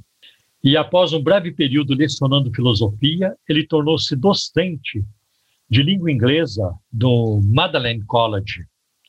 Em 1954, ele se tornou professor de inglês medieval e também professor da Renascença em Cambridge. Né? A Renascença é aquele período, é, a Renascença italiana, século XVI, já começa a ter um pouco, é, é onde tá um, há um florescimento do saber, da, da cultura, né? então há muitas, uh, o cientificismo, muita coisa sendo produzida, sendo descoberta, né? E a valorização da, da, da assim, do conhecimento, da ciência. E, tendo abandonado a fé cristã na adolescência, Lewis veio a converter-se em 1929 ao teísmo. Teísmo é a crença de que Deus existe. A pessoa pode ser teísta e não ser cristã. Tá? Ela, pode, ela pode ser teísta e pode ser de qualquer religião. Ela só Sim. não pode ser teísta e, e ateia, ou, alguém não pode ser teísta e ateu é. ao mesmo tempo. Porque uma coisa, uma coisa exclui a outra. Né? Exclui a outra. Exclui, exclui a outra. Essas informações eu peguei do dicionário de teologia da Edições Vida Nova, do Sinclair Ferguson. E para melhor se conhecer a, a, a vida dele até a conversão, é muito interessante ler uma obra que ele escreveu em 1955, é, Surpreendido pela Alegria. Pela alegria. É, quando eu falo os nomes dessas obras, é porque elas, elas existem em português, já foram traduzidas. Tá? Ele foi um autor prolífico, quer dizer, ele produziu muito. Seus escritos cristãos específicos podem ser classificados em três categorias. Primeiro, obras de ficção, que incluem a uma série de três novelas no estilo ficção científica. Aí entra Além do Planeta Silencioso, né? Viagem a Vênus, e tem outras. E os seus conhecidos livros da série Nárnia, para crianças, Isso. Crônicas de Nárnia. Né? Crônicas de Nárnia. O, o filme, né? É, fez muito sucesso, fez, né? Fez, A Feiticeira, Sim. o Leão e o Guarda-Roupa. Isso, né? o Guarda-Roupa. O Guarda-Roupa, o Leão e a Feiticeira maravilhoso, maravilhoso, né? E aí, come, é, e tem outros da mesma série, né? E é interessante como ele ele promove o cristianismo, ele mostra Cristo, ele mostra a fé cristã, a graça de Deus, com tanta maestria que Hollywood transformou é, em filme. Maravilhoso. Né? Muito interessante. Nessas obras, temas cristãos estão presentes é, de modo inconfundível e, no entanto, bem natural. Ao representá-los nesse novo contexto, Lewis esperava que os leitores pudessem vê-los tal como justamente estão, e não como dizia ele, né? é, distorcidos por meio de vitrais coloridos e escolas dominicais.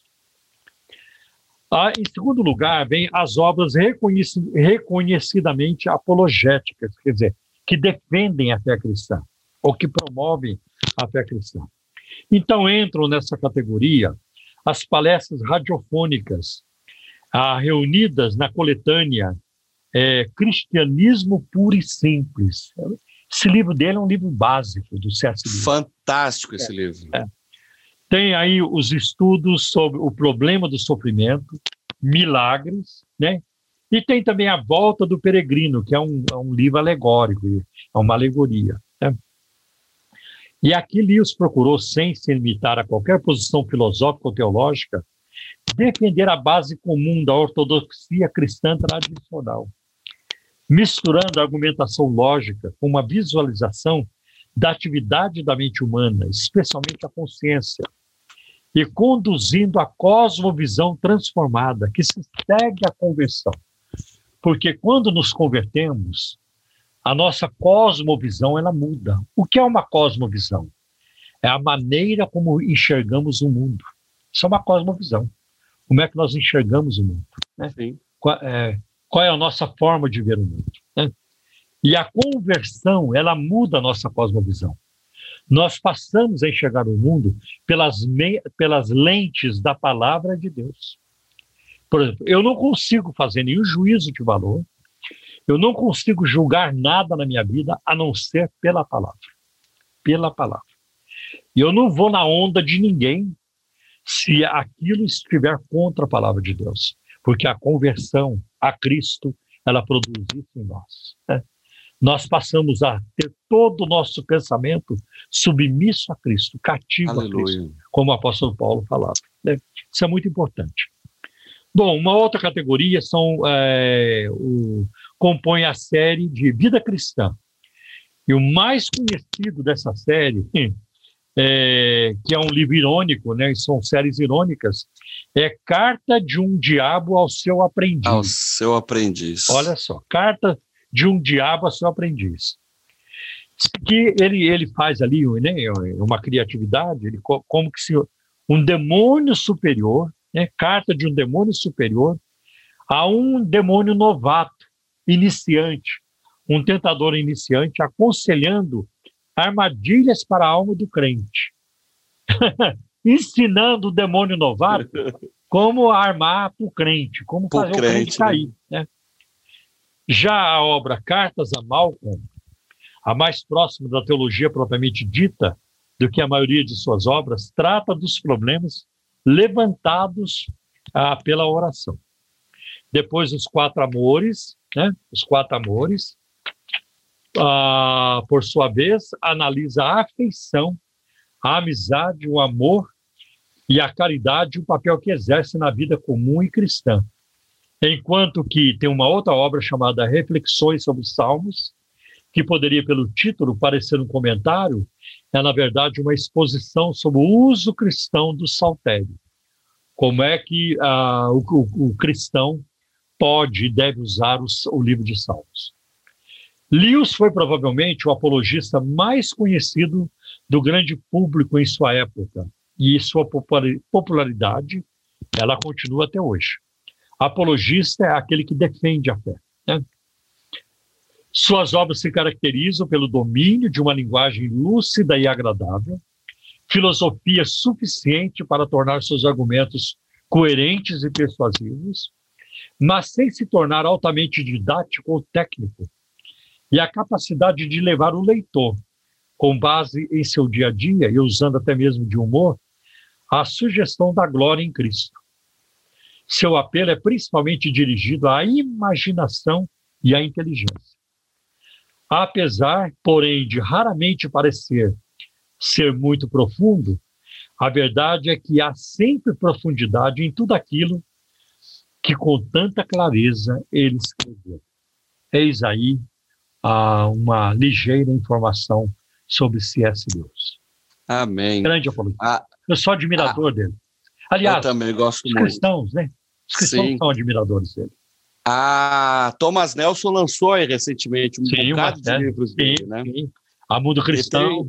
Tem, isso, a Mundo Cristão. Mas, tem um, um livro, o, o senhor mencionou aí, né, o Cristianismo Puro e Simples, Há alguns anos eu li, na época do seminário, e ele inicia um dos capítulos com uma frase assim: O Filho de Deus se tornou homem para tornar os homens filhos de Deus. Maravilha. Isso impactou, né? Uma, uma é. frase muito linda aí que eu nunca mais esqueci. É. Glória a Deus, pastor. O Filho de Deus se tornou homem para tornar os homens Para que os homens se tornem filhos de Deus.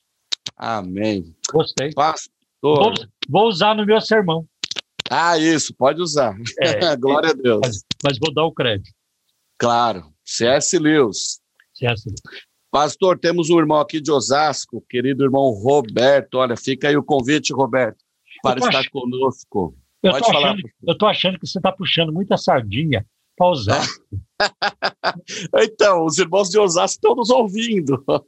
então, eles estão mandando perguntas. Olha que bom, isso é uma bênção. Mas o Roberto, esse Roberto que está fazendo a pergunta não é da nossa igreja, não. Ele é daqui de Osasco. Ah, tá. Mas, mas não é da ICT. Ah, tá. E ele... É, pode falar. Eu vou esperar algumas perguntas de São Judas, aqui ah, da, então. da saúde. vamos ver se, vamos ver se vai acontecer. Ó, irmãos, ouçam aí o programa e nos mandem as perguntas. Ó, pastor, ele pergunta sobre a igreja Man, Manaim. Ele quer saber se a igreja Manaim em São Paulo é uma igreja recomendável para se congregar e ele quer saber o que significa a palavra Manaim. Bom, a palavra Manaim, Manaim no hebraico é, significa dois campos ou dois acampamentos. É um lugar próximo ao Vale de Jaboque, mencionado diversas vezes na Bíblia. O local é mencionado pela primeira vez na Bíblia como lugar onde Jacó, retornando de Padã Aram para o sul de Canaã, teve uma visão de anjos. Isso está em Gênesis, capítulo 32, versículo 2. Então, é, Manaim pode também significar acampamento de Deus ou acampamento de anjos. Né? Ah, agora, esse é o significado. Quanto à igreja Manaim, ah, eu não estou me lembrando de outra. A única que eu me lembro, é, Igreja Manaim, é uma igreja na Rua do Oratório, na Moca. Uma igreja que você e eu conhecemos muito, porque o fundador e o pastor dessa igreja é muito nosso amigo. Muito amigo. Muito nosso amigo. Às vezes eu tenho vontade de dar uma surra nele, mas. mas o, senhor, o senhor falou no começo do programa que eu sou espalhafatoso, que eu sou bagunceiro, brincalhão. Eu acho que ele consegue me superar. Muito. Eu acho. Muito, muito, muito. Ele é um caso, ele é um caso perdido, não tem jeito. É um caso perdido, né? É, mas nós estamos falando, nós estamos falando do pastor, do professor, doutor Ricardo Bitum. Sim. Muito amigo nosso, um homem de Deus, a sua esposa Vânia, os irmãos ali da Manaim. É uma turma maravilhosa. Sabe? Maravilhosa. É, é, corpo de Cristo, né? É, são, é corpo de Cristo. E o Bitum é um cara, é um pastor bagunceiro, ele é, mas ele é um homem de Deus, é muito usado é, por é, Deus. É Pentecostal mesmo, assumido, né? Maravilha, maravilha. maravilha. Então, é, então tem a Igreja Manaim, né? Lá na Rua do Oratório, na Moca é, não sei se é o número 500, 500 e pouco, esqueci o número, mas está é, tá lá. Então já, já, já fizemos o comercial aqui para o Bitum. Vamos ver se ele manda. É verdade, oferta. vamos ver se ele manda, né? Ó, Rua, do. Fala. Rua do Oratório 554. Olha aí. endereço da bênção, olha é, aí. Rua, Rua do Oratório 554, ok. 554. Vamos aguardar a comissão. É verdade. o, o patrocínio. Para Osasco. O patrocínio. Tá, tá certo. Então, acho que respondemos. Sim, perfeito. Se ele, se ele tiver algum amigo, parente, ou ele estiver passando ali pela Moca, pode ir lá, que essa igreja é uma bênção. É sim. Muito, muito querido, pastor e a sua família. Verdade. Pastor, o senhor falou da sede, olha aí, quem mandou uma pergunta para nós aqui? A nossa querida irmã Maria José. Ai, que saudade dessa minha irmã querida. Aí da sede, ó, tá vendo? Isso. O pessoal da sede também manda perguntas. Ela é Maria, é Maria José ou Maria de Jesus? Não, Maria José. Ah, tá. Ela mora lá na Zona Leste, é uma tá grande certo. bênção. E, está sempre aí em todos os cultos, estava no, é no culto mesmo. de quarta-feira aí também. Uma grande bênção. Um abraço, irmã Maria, um beijo enorme. Estamos Deus abençoe, querido. Irmãzinha Maria José. Ela gostaria de saber, pastor, se há um consenso geral no seguinte: se a pessoa se converte e recebe o batismo com o Espírito Santo, falando em línguas, ela não precisa ser batizada nas águas? Olha, o batismo nas águas ele é uma ordenança. Independente do que aconteça com o crente, é, o crente ele é comandado por Deus a, a, a realizar isso, a fazer isso. Ser batizado nas águas e depois participar regularmente da ceia do Senhor da Santa Ceia. São as duas ordenanças que, que a Bíblia nos deixou. Então, nós vamos ver, por exemplo, eh, oh, André, eu vou pedir para você ler.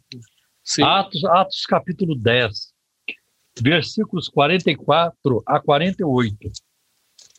E eu creio que ali tem uma explicação é, para nossa irmã e para os demais ouvintes. Então vamos ler. Aqui é Pedro na casa de Cornélio? Isso, Atos capítulo 10, versículos 44 a 48. Então vamos lá. Enquanto Pedro ainda estava falando essas palavras, o Espírito Santo desceu sobre todos os que ouviam a mensagem. Os judeus convertidos que vieram com Pedro ficaram admirados que o dom do Espírito Santo fosse derramado até sobre os gentios, pois o ouviam falando em línguas e exaltando a Deus. A seguir, Pedro disse: Pode alguém negar a água, impedindo que estes sejam batizados? Eles receberam o Espírito Santo como nós.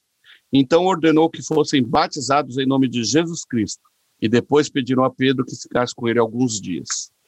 Versículo 48 diz: E mandou, olha aí, é muito imperativo isso, né? Sim. E mandou e ordenou que fossem batizados, né? Pedro não, não teve essa ideia. Ah, não precisa batizar, não. Já, foram, já, já receberam o Espírito Santo. Já recebeu já, o batismo do Espírito já, Santo. Precisa, já oraram né? em línguas. Já estão orando em línguas. Não precisa, não. A, a ordenança ela é para ser obedecida. Sim. E foi isso que aconteceu, né? Então, é, a resposta para a nossa semana é que é, o, não, não se pode dispensar o batismo das águas. Tá? Não se pode dispensar. Programa Um Toque de Deus. Um Toque de Deus. Perguntas e respostas no programa Um Toque de Deus. Vamos com a pergunta do irmão Gerson, ele é aqui de São Paulo, do bairro da Água Funda. Ele faz uma pergunta que tem muito a ver conosco, a Igreja Cristã da Trindade. Ele faz uma pergunta sobre a Trindade. Olha lá. Se no céu existem três tronos de Deus, já que Deus é três, ou só existe um trono segundo a Bíblia? Por que, que a Bíblia fala de um rei eterno? Bom, primeiro nós precisamos corrigir alguma, uh, o enunciado da pergunta. Sim. Deus não é três, Deus é um. Né?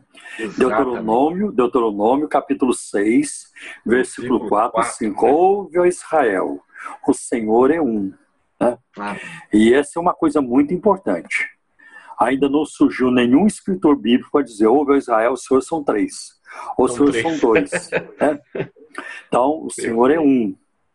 Então, é, é claro que é, com, com, a revelação progressiva na Bíblia, né, ela vai, é, as coisas vão é, progredindo, porque nem tudo foi revelado no Antigo Testamento, ah, senão nós não teríamos o Novo Testamento.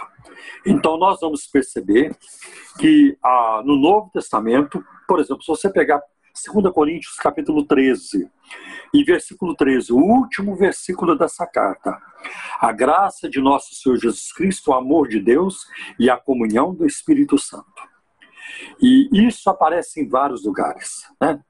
Ah, então, isso que os pais da igreja, os primeiros teólogos, né, debruçaram sobre isso, o que resultou no Concílio de Nicéia, lá pelo ano 325 327 depois de Cristo, onde eles então, com o de Atanásio, resolveram essa questão de que dentro da natureza do único Deus verdadeiro há três pessoas distintas, não separadas, porque Deus é uma, é, ele é um ser indivisível, né? Então não tem como você dividir Deus, tá? Então a, a Dentro da natureza do único Deus verdadeiro, há três pessoas distintas, não separadas: Pai, Filho e Espírito Santo. Tá? A Bíblia não explica a Trindade. A Trindade ela não está explícita na Bíblia, ela está implícita. Então, ao lermos a Bíblia, nós vamos perceber que Jesus Cristo é Deus, que o Espírito Santo é Deus e que o Pai é Deus. Tá? E que o Pai é Deus. E é um só Deus. É um só Deus. Ah, eu sei que para a mente humana é um desafio, mas é isso que a, a palavra de Deus nos mostra. Por exemplo, se alguém disser, não, então vou ficar só com Deus verdadeiro, só tem um, só tem o Pai. Vai arranjar encrenca, porque a palavra não, ela tem mais informações sobre isso. Ou com alguns grupos heréticos, não, para nós é só Jesus Cristo, ele é Deus, não tem mais ninguém. Vai ter problema com a pessoa do Pai, com a pessoa do Espírito Santo.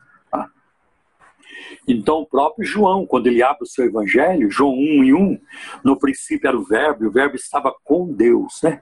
Enaken halogos, en halogos prostonteon, né? Então, a, a, preposição pros, aí, e o verbo estava com Deus, com no grego, pros, é de onde nós temos a palavra prosopon, no grego, que é face. E aí dá a entender que o Verbo estava face a face com Deus, um diante do outro, um, um na frente do outro. Então não havia só uma pessoa. E o mesmo Jesus, em João capítulo 8, quando ele, lá pelo versículo 17, 18, 19, ele vai dizer: Não sou eu só que, deu, que dou testemunho, mas o Pai e eu. Né? E é muito interessante como João trabalha a divindade de Cristo. Por exemplo, em João capítulo Sim. 1, versículo 18, o próprio Jesus diz: Deus jamais foi visto por alguém. O Deus unigênito que está no seio do Pai, este o fez conhecer. conhecer. Embora a Bíblia, a revista corrigida, ela tenha traduzido filho unigênito, mas não é filho que está lá no texto grego. No texto grego, para João 1,18, diz o Deus unigênito que está no seio do Pai. Que coisa tremenda a divindade de Cristo. Né? E tem muitos outros momentos é, onde o Novo Testamento atesta, né? ele, ele, ele, ele constata ah, e nos deixa é, saber, nos informa sobre a divindade de Cristo. São muitos textos. Então, era isso. Então, quando se fala em tronos, é uma linguagem é, simbólica para a autoridade. Né? O trono é o lugar da autoridade, das decisões. Né? Ah, tem sido assim ao longo da história. Né? E, a, e, na, e na Bíblia também. Na Bíblia também. Né? É o lugar de decisões e de autoridade. Então eu não creio que uh, o Pai, Filho e Espírito Santo estavam sentados, separados do céu. Não tem como você dividi-los. Senão nós vamos cair no erro chamado triteísmo a crença em três deuses. Três deuses. Não, e nós cremos só no único Deus verdadeiro é, constituído de Pai, Filho e Espírito Santo. Tá? E não é possível pensar numa divisão dentro da Trindade. Tá? Então, é, quando fala, por exemplo, em, em, em Apocalipse capítulo 3, versículo 21, para a carta de Laodiceia, Jesus faz uma promessa no versículo 21. Ao que vencer, dali que se assente comigo no meu trono. Como eu venci, assentei-me no trono de meu Pai. Ora, foi assim que Estevão viu Jesus em Atos capítulo 7. Eis que vejo os céus abertos e Jesus à direita do Pai, à direita do poder. Né? Estar à direita é estar participando do poder. Então é isso. Assim como eu venci, assentei-me no trono de meu Pai. Eu compartilho da autoridade do meu Pai. Eu compartilho das decisões do meu Pai. E Jesus disse: ao que vencer, dar-lhe-ei que se assente comigo no meu trono. De, uma, de alguma maneira, nós vamos participar também. Incrível. Nós participaremos também da autoridade do Senhor. Incrível. E até de decisões, porque é, Paulo escreve aos Coríntios: vocês não sabem que vocês vão de julgar os anjos subentende ser os anjos maus, mas nós participaremos. Né? Acho isso incrível. Né? O próprio Jesus fala nos evangelhos: vocês se assentarão sobre doze tronos para julgar as doze tribos de Israel, uma coisa assim. Né? Então, é muito importante. Então, eu creio que isso explica. O trono aparece em Apocalipse capítulo 4, versículo 2, Apocalipse capítulo 1, eh, desculpa, capítulo 5, versículo 1, e ali no capítulo 20 do Apocalipse, aparece no, no versículo 4, e vi tronos. E depois tem o, o, trono, o trono branco, o trono do juízo final. Então você vê, é julgamento e decisão. É, é, o símbolo, é um símbolo disso, tá bem? De autoridade, julgamento e decisão. Eu acho que respondemos. Glória a Deus. Amém, com, com certeza. Pastor, temos uma pergunta aqui de um irmão, ele não se identificou, mas ele gostaria de saber assim, se baseado em Efésios 4, se é possível hoje em dia ungir profeta nas igrejas. Bom, e de novo, vamos corrigir o enunciado da pergunta. A, a Bíblia não ensina, a Bíblia não ensina no Novo Testamento ungir alguém para qualquer cargo eclesiástico. A Bíblia não ensina ungir alguém a pastor, nem a, nem a diácono, nem a presbítero, nem a bispo, né? Mesma, mesma coisa de presbítero. Sim. A unção, a unção com óleo no Novo Testamento, espiritualmente falando, ela se aplica apenas aos enfermos. Isso está em Marcos capítulo 6, versículo 13, e depois em Tiago capítulo 5, Tiago, a, partir, é, né, a partir do versículo 14. Está alguém entre vós enfermo? Chama os presbíteros da igreja e ungirão o enfermo com, com óleo. Né? E a oração da fé salvará o enfermo, e se houver pecados, seriam perdoados. Tá? Então, não existe é, nenhuma instrução no Novo Testamento para você ungir alguém a pastor, a diácono, a presbítero ou qualquer outro cargo. Não existe isso. Tá? É só para os enfermos.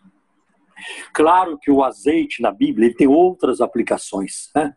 Ele serve para comida, para perfume, ele serve como remédio, ele serve pra, como é, lubrificante. Tem um punhado de, de, de, de atividades ou de aplicações para o azeite na Bíblia.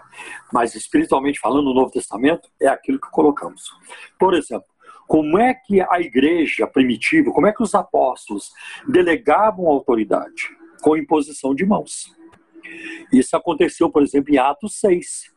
Quando os primeiros diáconos foram escolhidos, eles foram levados diante dos apóstolos, que lhes impuseram as mãos, e assim eles foram ordenados ao diaconato.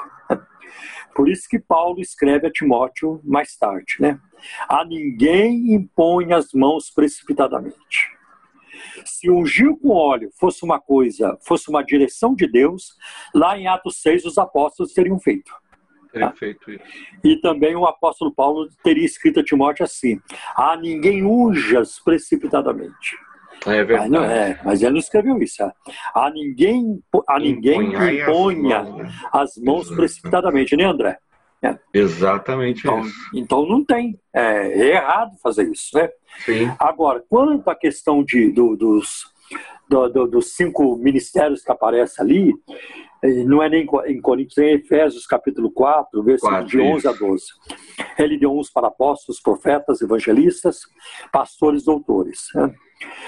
Ah, é, é muito importante quando você tem um texto e você precisa examinar à luz do seu contexto. Tá? É o que nós vamos fazer aqui agora. Tá? Então, quando nós não temos hoje apóstolos e nem profetas como existiram no, no tempo bíblico. Tá? No tempo bíblico. Por exemplo, olha o que está em Efésios, capítulo 2, versículo 20. Ah, que a igreja está estabelecida sobre o fundamento dos apóstolos e profetas. Eu pergunto para você, André, qual é o apóstolo hoje no mundo, em qualquer parte do mundo, qual é o apóstolo hoje em qualquer parte do mundo que serve como fundamento da igreja? Tem algum? Hoje em dia, nenhum. A gente pode falar isso tranquilamente, né? Pelo contrário, todos os apóstolos que eu conheço, dos que eu não conheço, eu não posso falar. Mas todos que eu conheço, eles têm sérios problemas. Muitos problemas. Doutrinários, doutrinários, ensino heresias, Sim. E muitos deles, não vou dizer todos, muitos deles com sérios problemas morais. Exatamente. Ah, sérios problemas morais. Tá? Então, nenhum deles serve, nenhum deles que, que são chamados de apóstolo hoje, servem como fundamento da igreja. Tá? Agora, para entendermos Efésios capítulo 2, versículo 20, temos que dar uma olhada em Efésios 3 e 5, quando Paulo diz a palavra que ele enviou através dos seus apóstolos e profetas. Olha aí. O apóstolo Paulo, ele coloca os apóstolos do Novo Testamento no mesmo nível dos profetas do Antigo Testamento. Eles Exato. falaram a palavra de Deus. Ah, acho isso muito importante. O próprio apóstolo Paulo, ele, ele entendia que as cartas que ele escrevia e enviava para as igrejas era a palavra de Deus. Era a palavra de Deus. Né? Então ele sabia que ele estava falando em nome de Deus. O evangelho que eu preguei para vocês, eu não recebi de homem algum. Eu recebi diretamente do Senhor. Né? Então, é, e Pedro também, a mesma coisa, os escritos de Pedro, todos eles falaram a palavra de Deus. Né? Agora, nós não temos ninguém hoje nós não temos, não existe um ser humano na face da terra que, que tenha a mesma autoridade que os profetas da Bíblia, como os adventistas do sétimo dia querem afirmar que Ellen White, a profetisa deles, tem. Não tem. Não tem, não cabe. A luz da palavra de Deus, da Bíblia Sagrada, é uma afirmação equivocada. Né? Então, por isso que eu não creio na existência de apóstolos hoje, no sentido é, como os apóstolos do Novo Testamento. Tá? Ah, eu tenho dito aqui, você caminha comigo, já me ouviu falar, que nós Sim. podemos usar o, o, termo apóstolo como adjetivo, mas não como substantivo. Adjetivo. É. Por exemplo, podemos falar, o Billy Graham foi um apóstolo de Deus. É, o Billy Graham foi. Ou então o, o Tim Keller é um apóstolo de Deus. O John Stott foi um apóstolo de Deus. Isso tudo bem. Agora, nós não falamos o apóstolo Billy Graham, o apóstolo é, John Stott. Nós não falamos isso. Outra Sim. coisa, André, que eu acho incrível. Se olharmos na história da igreja, né, os, o, os, discípulos dos apóstolos que vieram depois deles, e depois outros, né, e depois outros, ah, nenhum deles se atreveu a se chamar apóstolo. Verdade. Nem Tertuliano, nem Crisóstomo, nem, é, nem Policarpo, Policarpo né? né? nem Clemente de Roma, ah, nenhum deles, né? Nenhum. É, nem, olha, nem Jerônimo, depois os reformadores, nem Lutero, nem Calvino, nem Zwinglio, né? nem John Knox, ah, nem Spurgeon, os grandes pregadores, nem Jonathan Edwards, na Nova Inglaterra, nos Estados Unidos. Né? Pega esses vultos, né? nenhum deles se atreveu a chamar-se apóstolo. Agora eu pergunto para você, André, tem algum apóstolo no mundo, qualquer parte do mundo, que tem o nível, uh, que tem uh, o, o, calibre desses homens que nós citamos? Não existe. Não, não tem. Não, não tem, tem, não tem. Eu não sei como é que eles não ficam assim, se sentem embaraçados. Eu acho que é uma Envergonhados, né? É uma tremenda cara de pau, tá? Dizendo que ser apóstolo, sabe? É. Por isso que eu creio que não existe apóstolo humilde. Hoje não. Hoje não tem nenhum apóstolo humilde. Porque se algum deles quiser, quiser ser humilde, primeira coisa que vai ter que fazer é renunciar a esse título que não é. lhes pertence. Tá? Que não lhes pertence. Que foi para os doze, como está lá em Apocalipse, capítulo 21, versículo 14. A cidade tem doze fundamentos, que são os doze apóstolos. Doze apóstolos. Claro, Amém.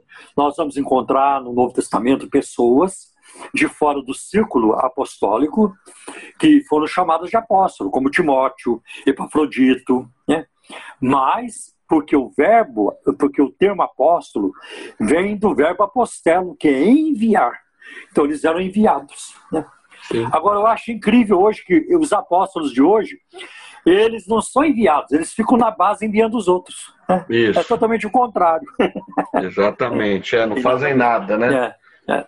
Complicado. Tá bom, então, acho que explicamos, né? Não, tá jóia. Então, ah, falamos tanto em apóstolos. Ah, tem a, a, Elizabeth lá de Tatuí, ela faz uma pergunta a respeito de um apóstolo que ensina que devemos celebrar o Yom Kippur. É ela pergunta se isso Duque, está né? correto. É o apóstolo Agenor Duque, né? Isso, ela menciona que ele.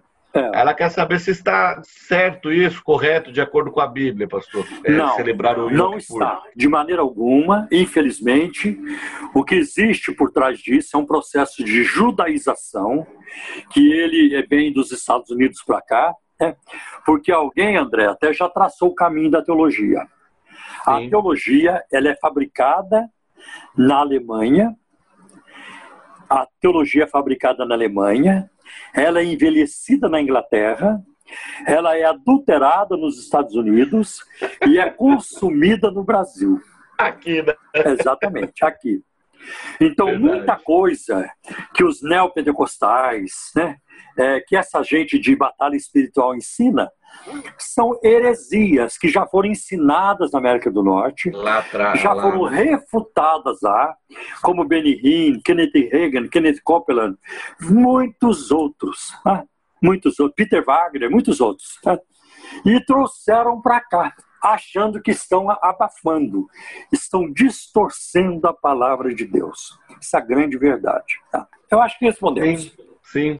Pastor, nós vamos ter mais uma pergunta aqui por conta do horário que já está uh, se esgotando, mas eu acho que eu vou ter que fazer um, um apelo para o pessoal de Osasco mandar mais perguntas, porque eu já tenho a segunda pergunta da sede. É verdade.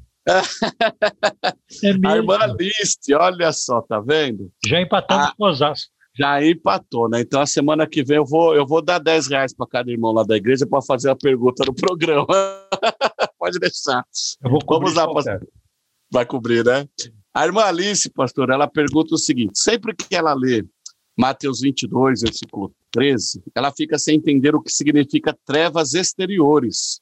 Aí ela pede uma explicação sobre o versículo. Eu vou ler aqui Mateus 22, 13, diz assim: Então o rei disse aos que serviam: Amarrem-lhe as mãos e os pés e lancem-no para fora, nas trevas exteriores. Ali haverá choro e ranger de dentes. Então, isso aí é no final da parábola das bodas, né? Quando isso. o rei entrou para ver os convidados, ele constatou que um convidado não estava vestido adequadamente, né? Então, é, estava com roupas impróprias, né? E é muito interessante que o, o termo no grego, né, não estava vestido, é, dá a entender que ele deliberadamente recusou recusou recusou vestir-se é, adequadamente. Ele não apenas deixou de vestir-se adequadamente por descuido, né, por uma distração, mas ele fez aquilo deliberadamente. Não vou. Não vou pôr essa roupa que o rei está oferecendo para todo mundo. Não vou. E aí ele foi lançado nas trevas exteriores. Eu acho que a, a pergunta, a, a, Alice que fez a pergunta, ela, tá, ela está mais preocupada com trevas exteriores, né? Se você Isso. pegar uma outra versão, vai dizer, olha, jogar lá fora, nas trevas, né? Ou na condenação. É isso que quer dizer. Então, qualquer comentário que você pegue, ou mesmo é, as notas de rodapé nas Bíblias de estudo, elas vão dar essa, é, essa interpretação, né? esse entendimento. É, é como, por exemplo, é, o que é, será lançado no inferno, na condenação eterna, como acontece em Mateus capítulo 25, e de malditos para o fogo eterno, preparado para o diabo e seus anjos. Né? Então, é isso que significa. Tá bem? Tá certo. Pastor, nós vamos encerrando então por aqui hoje, mas eu quero dizer aos nossos ouvintes, você pode nos mandar as suas perguntas, seus pedidos de oração através do nosso WhatsApp. O WhatsApp do programa Um Toque de Deus é 0 operadora 11 97402 1961. 0 operadora 11 97402 1961.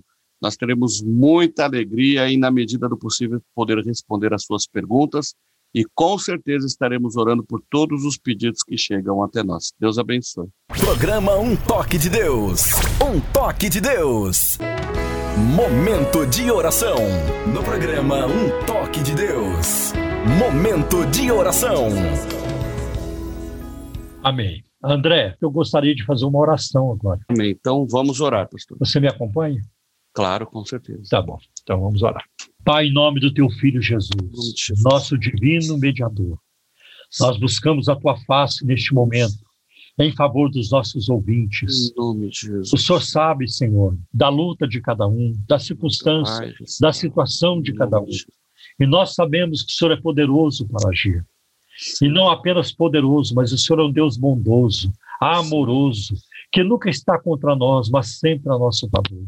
Verdade. Olha, Senhor, para cada vida neste momento, para essa pessoa que chora, para essa pessoa, Senhor, que se sente, é, Senhor, descartada, rejeitada, abandonada, por essa mulher que sofre com o marido, Senhor, por essa, por essa mãe, Senhor, que sofre por causa do seu filho, Senhor, por pessoas que sofrem, famílias que sofrem por causa de dependência química, Senhor, por causa de um vício escravizador, Quanta encrenca, meu Deus, quanto pecado, quanta queda, Senhor, quanta coisa ruim acontecendo. Tem misericórdia, Senhor.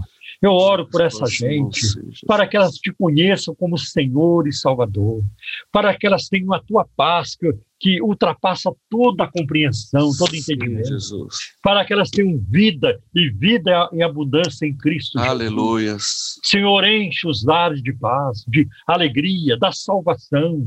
Senhor, salva os perdidos. Meu Deus, endireita os caminhos tortuosos. Liberta, Senhor, da cocaína, das drogas, Senhor, de Sim, todo Jesus. vício, da embriaguez, Senhor, de todo mal, Senhor.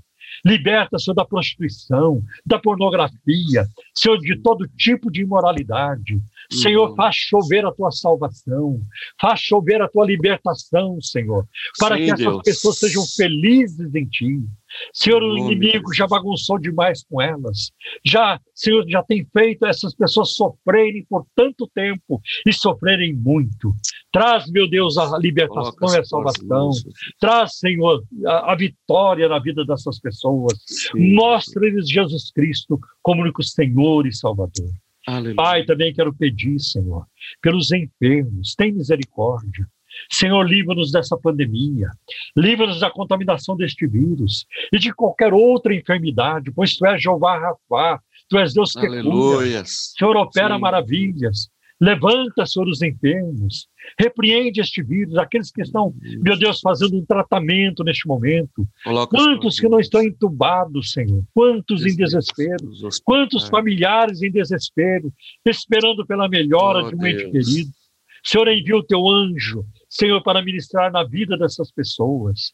Envia, Senhor, a saúde, envia a cura, Senhor, em nome de Jesus de Nazaré. Aleluia. Eu te agradeço por aqueles que já foram curados. São milhões e milhões.